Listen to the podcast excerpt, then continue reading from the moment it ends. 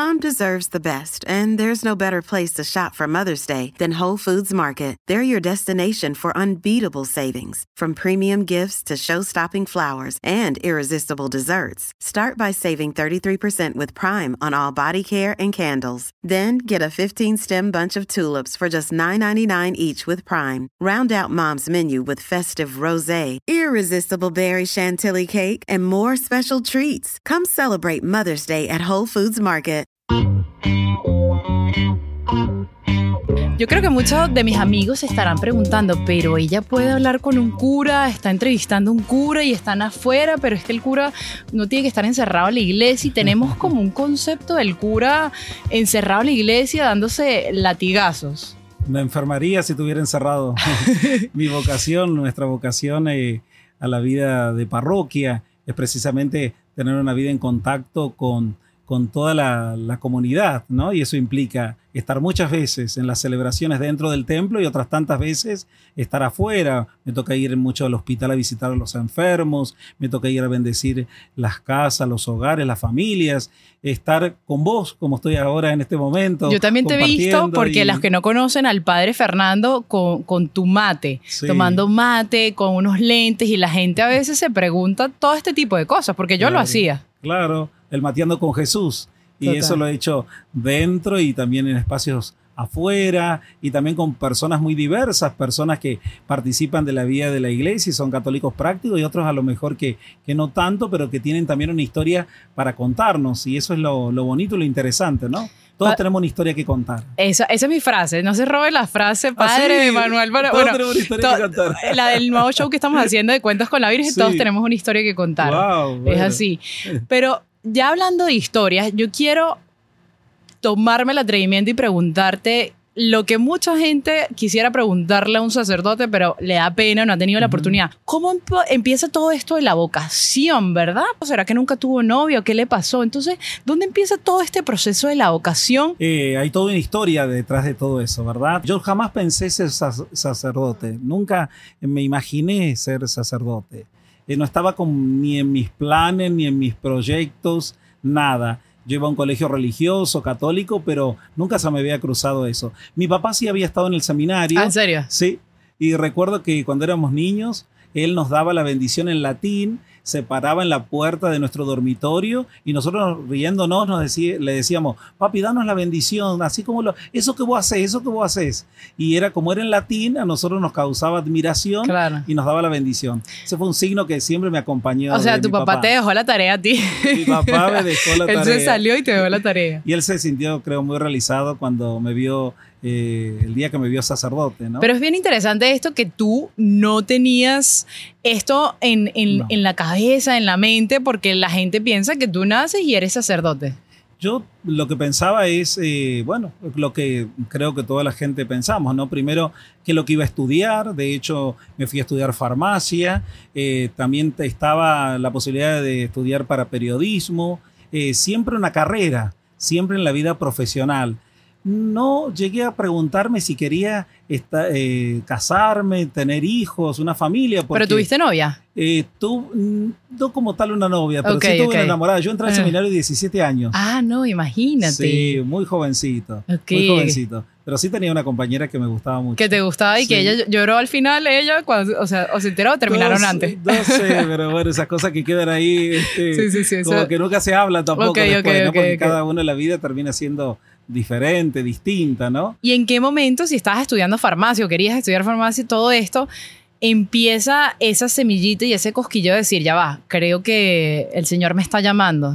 Este, bueno, primero que iba a un colegio católico y tenía una formación religiosa, pero Mm. no de la experiencia de sentirme amado por Dios como aquel día que en un fin de semana hago eh, un seminario de vida en el espíritu, eh, estando en el colegio secundario, invitado por una profesora del colegio Imagínate. eh, y que no me enseñaba ni religión, nada, me, me enseñaba instrucción cívica en aquel entonces. Entonces, nada que ver, pero que tenía una vida práctica de fe. Entonces, siendo menor de edad, mi familia me deja, mis padres me dejan ir a, a otra ciudad a quedarme un fin de semana y ahí tengo mi experiencia del amor de Dios. Ahí comenzó mi cambio en la vida. Comenzó la perspectiva de vida diferente. Yo llegué a mi casa de una manera diferente. empecé a acercarme más a la vida de la parroquia, empecé a tener deseos de querer servir, de querer ayudar, de querer colaborar. ¿Y a quién recurrí? A quien me había invitado a hacer ese retiro espiritual para poder eh, ayudar en la catequesis. Yo no tenía ni idea de ser catequista, nada. Entonces me acuerdo que íbamos en el bus eh, del colegio a mi casa y me paro y le digo, Anita, así como se llama, le digo, Anita, ¿te gustaría que yo podría ser catequista, ayudarte en la catequesis? Y entonces ella sorprendida me dice, bueno, yo le voy a preguntar al sacerdote, al párroco y... me imagino sorprendida porque muy pocos niños habrán dicho eso. Sí, sí, un joven cuestionarse y preguntarse eso no era como me parece muy común. Claro. Y bueno, entonces ella me vino a decir inmediatamente a las dos horas, estaba golpeando la puerta de mi casa, que le había preguntado al sacerdote y le dijo sí, que podía ir. Y yo comencé a incursionar la vida de la parroquia precisamente con eso, este, ayudando en la catequesis. No tenía mucha idea, pero yo tenía ganas de dar aquello que yo había comenzado a querer brindar, aquella experiencia de sentirme tan amado por Jesús, tan amado por Dios, que yo lo quería de alguna manera empezar a dárselo a los demás. Padre, yo creo que cuando uno dice, tú que me estás diciendo, sabes que me sentí demasiado amado, demasiado querido, eh, eh, a alguien que quizás no cree o no haya tenido esa, esa experiencia, ¿cómo, ¿cómo uno le explica con palabras ese amor, verdad? O sea, porque es muy difícil, no sé si me hago entender. Sí, yo creo que uno lo puede transmitir en la manera como a lo mejor uno lo habla, lo expresa, pero esto hay cosas que no son transferibles tan fácilmente, ¿no? Por eso lo que yo hago es invitar, ¿no? Claro. Eh, invitar para que alguien vengan y lo verán, ¿no? Lo que dijo Jesús, ¿no? A los discípulos, ¿no? Es decir, invitarlos para que tengan ese encuentro y cada uno lo vivirá en la capacidad de, apertura que cada uno tenga, ¿no? Y como uno se entregue. Pero no hay como una, es decir, yo le puedo decir que yo experimenté una paz, una alegría, eh, un, perdón, la misericordia, todos esos que son tantos adjetivos, palabras que le pongo, pero esa experiencia de amor, yo creo que es que uno siente que le llena en el corazón. Como nunca nada ni nadie te lo llenó. Entonces eso, yo me acuerdo haber vuelto a mi casa, regresado a mi casa feliz, contento. Eh, yo había experimentado que alguien me amaba por encima de todas las cosas, por encima de toda persona. Es una locura, ¿verdad? es, una locura que uno dice, ¿cómo, Yo incluso empecé a ir a la iglesia, me iba a rezar, mi deseo de Dios es como que se abren algún día unas puertas o con puertas en el alma. Y mi deseo era estar más cerca de Dios. Y yo no sabía eso, cómo, cómo hacerlo, pero sí sabía que en la iglesia yo lo iba a encontrar.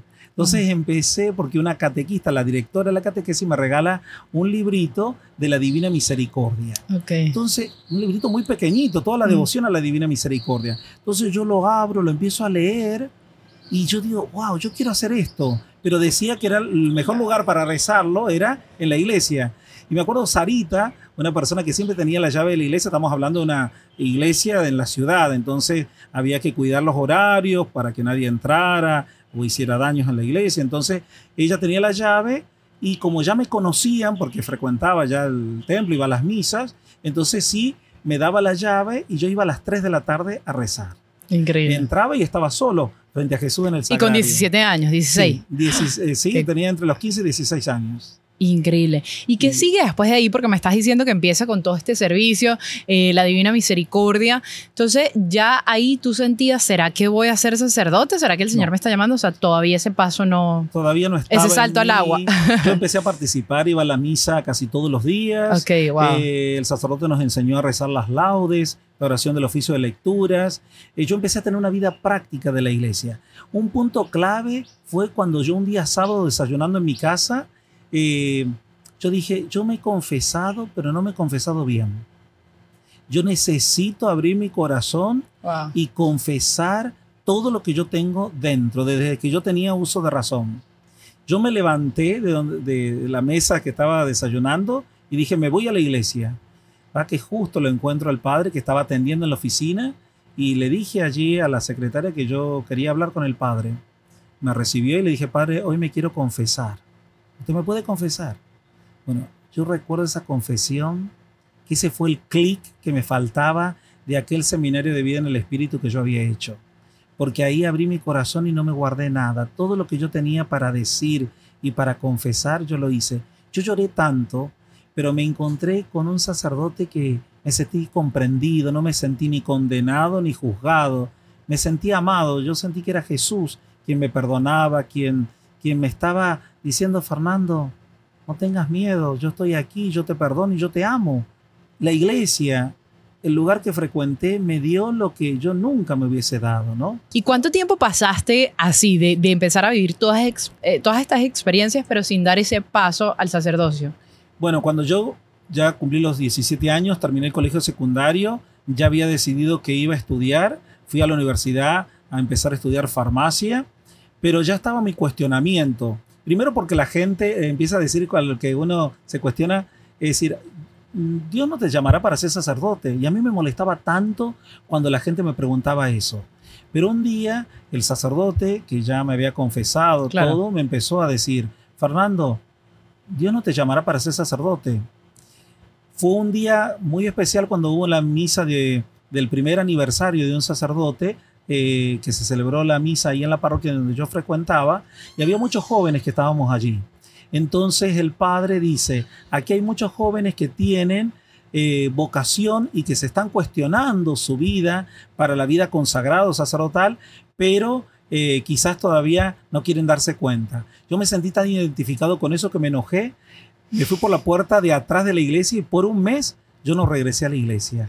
Porque sentí como que, que lo mío, que era tan como secreto, se había como expuesto, ¿no? Y en realidad el padre no hizo referencia a mí personalmente con mi nombre, pero yo me sentí identificado. Y a veces las cosas que, que más nos llaman o cuando es el llamado de Dios, a veces nos cuesta mucho darnos cuenta y somos los primeros en negarnos. ¿Sabes lo que se me viene a la cabeza, padre? Cuando dices eso es que tenemos miedo de enfrentarnos a la verdad y esto va con todo en la vida. Es como cuando uno es pequeño y te dicen, ¿a ti te gusta ese niño? O a mí me decían yo, no, y uno lo niega hasta y después termina y que sí, y uno se molesta y más nunca le habla a esa persona porque creo que toca fibras de uno muy adentro y tenemos miedo a enfrentarnos a esa verdad. Toca lo que lo que queremos ser o lo que a lo cual Dios nos está llamando, ¿no? Y, a veces eh, cuesta mucho este, dar ese paso y tomar una decisión. Claro, a la vida sacerdotal es, a veces eh, algo que no es el común, ¿no? Porque todo el mundo piensa eh, formar una familia o qué, mm, voy a estudiar, pero pensar ser sacerdote es algo muy fuerte, que yo tenía mucho miedo que no me entendieran. ¿No? Que se rieran de mí, que me hicieran bullying. Eh, que, y más a esa edad, que tienes 17 años. Sí, también estamos hablando de muchos años atrás, ¿no? Entonces, donde también eh, había muchos miedos y muchas cosas que enfrentar. Uno es muy joven y es muy difícil poder atravesar todo eso, una semejante decisión. Pero bueno. Cuando dices que te hicieran bullying, eh, cuando yo empecé en este caminar y me di cuenta de cómo son los sacerdotes, yo tenía un concepto de, como decía, de un sacerdote, yo no sé en qué pensaba, pero como personas extrañas, como esa gente rara, como lo que sea. Y padre, y yo hasta hablaba mal de los sacerdotes porque decía, ¿qué le pasa a esta gente, no? Y más de la confesión y todas esas cosas porque no tenemos ni idea de lo que, todo lo que ustedes estudian, no tenemos idea de lo que llegan, que son personas comunes y corrientes, pero uno se crea como una, un concepto errado de lo que es un sacerdote. Y me encanta, ojo, me, me fascina que yo digo, qué lindo esto, o sea, qué lindo esa vocación, qué lindo el servicio que hacen, pero tenemos ese, ese concepto. Y parte de la idea de todo esto es darle a conocer a la gente un poco de lo que ustedes hacen, de lo que ustedes viven en ese seminario, porque tengo entendido que estudian 8, 9 años y la gente piensa... Sí, mucho. Mira, lo que vos pensabas también lo he pensado yo antes de, entrar al seminario, antes de acercarme a la parroquia, porque para mí eran personas también muy alejadas muy alejadas. Mm. Hoy también, gracias a Dios, ha ido cambiando mucho, ¿no? Porque nuestra formación, por sobre todo la de los sacerdotes diocesanos, la de los que trabajamos en parroquia, eh, la formación tiene que ser adaptada, adecuada a lo que nosotros vamos a hacer el resto de nuestras vidas, que es poder nosotros relacionarnos con todo tipo de personas y tener una vida común, aunque seamos hombres, en el caso de las religiosas, mujeres de Dios. ¿no? Totalmente. Entonces, esa es nuestra realidad. También es, es, cierto que estudiamos mucho porque eh, primero es el discernimiento antes de entrar al seminario. Yo recuerdo cuando el sacerdote me llevó al seminario a conocerlo, todo, a ver si era eso lo que me gustaba, lo que quisiera. Yo, claro, todo mirándolo como entre ahí, no, no decidido, ¿no? Porque es todo que uno va pensándolo. Hasta que el día que ingresé al seminario, recuerdo que yo estaba en la universidad y al primero que se enteró de que yo iba a entrar al seminario fue un compañero del colegio secundario que nos habíamos ido juntos a estudiar, él para ser ingeniero, yo para ser farmacéutico, compartíamos la habitación, estábamos en una residencia universitaria católica, a mí ya me habían puesto de sacristán y él muy religioso y excelente persona y entonces íbamos juntos a misa, ¿sí? Yo no podía dejar de ir a misa, íbamos a la Ah. catedral, en este caso de San Luis, y bueno, si eso me faltaba era como un vacío enorme, hasta que ese mes que tengo en la universidad y que empiezo a rendir los prácticos fue la encrucijada de mi vida, porque yo decía, yo estoy haciendo gastar dinero a mis padres de algo que no me llena y yo lo que más deseo en mi corazón es entregarme a Dios. Mi, yo tengo vocación a la vida sacerdotal y eso empezó con eso es lo que es el llamado es una voz interior es en, en tu corazón donde decís yo deseo el resto de mi vida lo que más me va a llenar es entregarle mi vida a Dios y que otros conozcan hacerle a otros conocer disfrutar vivir lo que yo he estado viviendo en este tiempo. Entonces, mi deseo es renunciar a todo aquello porque cualquier otra cosa me parecía poco a, lo, a esto, ¿no? A esta propuesta, algo que era impensable unos años atrás. Incluso en aquel ingresé. entonces lo que pasa es que también estabas muy joven, padre, pero tener una familia, o sea, el pensar como que, bueno, voy a estar el resto de, la- de mi vida sin... sin- sin- Sí, me daba miedo, pero bueno, sabes que yo no tenía, los jóvenes también, cuando somos jóvenes, nos aventuramos, ¿verdad? Y nuestro corazón, por eso el corazón del joven se anima eh, eh, a las cosas más grandes en la vida, ¿no? Pues cuando somos más grandes le damos muchas vueltas a la vida, Total. somos más complicados. el señor ¿no? Soy dijo, no, hay que llamar Sí. al padre Fernando de una para que después no Porque se me si no, pierda. después yo no estaría Padre, aquí, y se creo. puede asemejar quizás eh, las personas que están viendo estos laicos, ese sentimiento, bueno, no creo que sea parecido, pero algo similar como cuando uno se enamora de alguien y tú dices, quiero estar, no puedo estar sin esta persona o, quiero sí. estar, es como será, me imagino, como ese cosquilleo o algo por ahí, o bueno, tiene que ser mucho es más un profundo. enamoramiento también, ¿no? Uno se enamora de Dios, eh, como creo que nos enamoramos de las personas. Lo que pasa es que el enamoramiento a Dios eh, me parece que termina llenando todas las áreas de tu vida.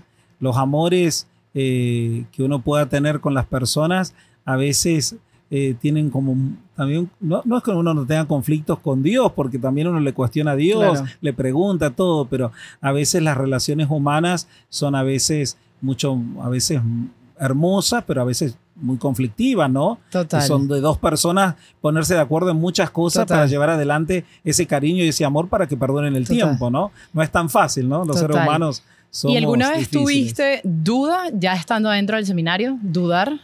Bueno, uno siempre tiene como dudas, pero mi mayor duda era cuando yo tenía que ingresar al seminario, porque yo todo esto lo pensaba en mi cabeza, uno en la cabeza va elaborando muchas cosas, ¿no? Pero no quiere decir que lo que uno piensa se vaya a dar inmediatamente.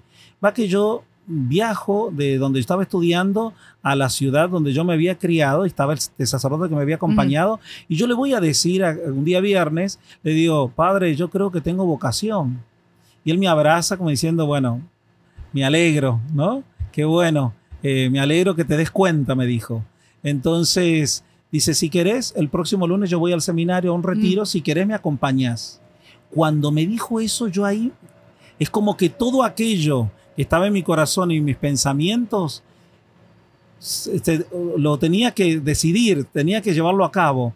Entonces agarré y le empecé a decir, eh, le dije, padre, bueno, este, voy, voy a ir con vos. Y ahí fue cuando decido este, ir al seminario, pero no significaba que yo iba a entrar al seminario. Cuando estábamos en medio del retiro, recuerdo que el día jueves, este, ya terminaba el día viernes el retiro, entonces él este, me, me lo encuentro justo en el pasillo. Y entonces le digo, padre, le digo, este, yo la verdad que no sé si esto es para mí, si yo tendré que volver a la universidad o quedarme, no sé la verdad. Y entonces él me mira fijamente y me dice, Fernando, el que ha puesto la mano en el arado y mira hacia atrás, no sirve para el reino de los cielos. Esa fue la palabra que me faltaba. Yo recuerdo haber agarrado el picaporte, entré a la habitación, había un crucifijo, me puse de rodillas y le dije, Jesús, de ahora en más te voy a seguir. Y ahí fue la decisión que yo tomé ya de dejar la universidad, de decirle a mis padres, mis padres no sabían nada de este proceso. Yo nunca había hablado con ellos de lo que yo sentía, de que estaba experimentando como este llamado a la vida sacerdotal.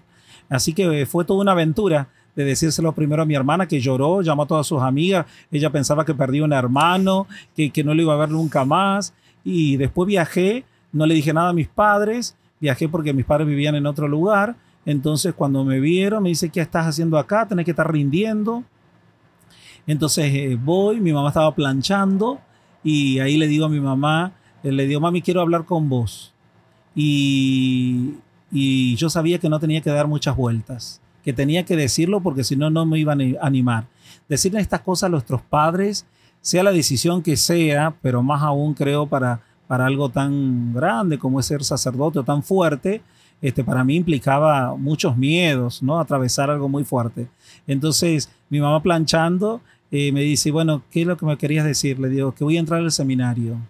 Mamá se largó a llorar y no hay peor cosa que la madre de uno se larga a llorar dice, ay, pero no te voy a ver más, y ahora cómo va a ser eso, y vas a dejar la universidad. Me empezó a decir unas cosas, pero mi mamá hizo el clic. E inmediatamente mi mamá me dijo, bueno, si eso es lo que te va a hacer feliz, adelante. Entonces mi mamá se va a la habitación, mi papá se estaba duchando, se estaba bañando. Entonces le dice mi mamá, ah, vino el Nando, Nando le, me dicen en mi casa, vino Nando, así que quiere hablar con vos. Y mi papá sabe lo que le dijo a mi mamá, ya sé, va a entrar al seminario. Es decir, mi papá, que es el que había estado en el seminario, pero había salido, nos llegó a ser sacerdote, este, eh, ya él, él sí leyó mi corazón de que yo iba a ser sacerdote o, a entrar al seminario por aquel momento. Uno no sabe si va a llegar a ser sacerdote, ¿no? Porque son, después, en mi caso, fueron siete años de formación hasta que el 4 de julio del año 1998 me ordené eh, diácono y el 1 de noviembre de 1998 me ordenaron sacerdote.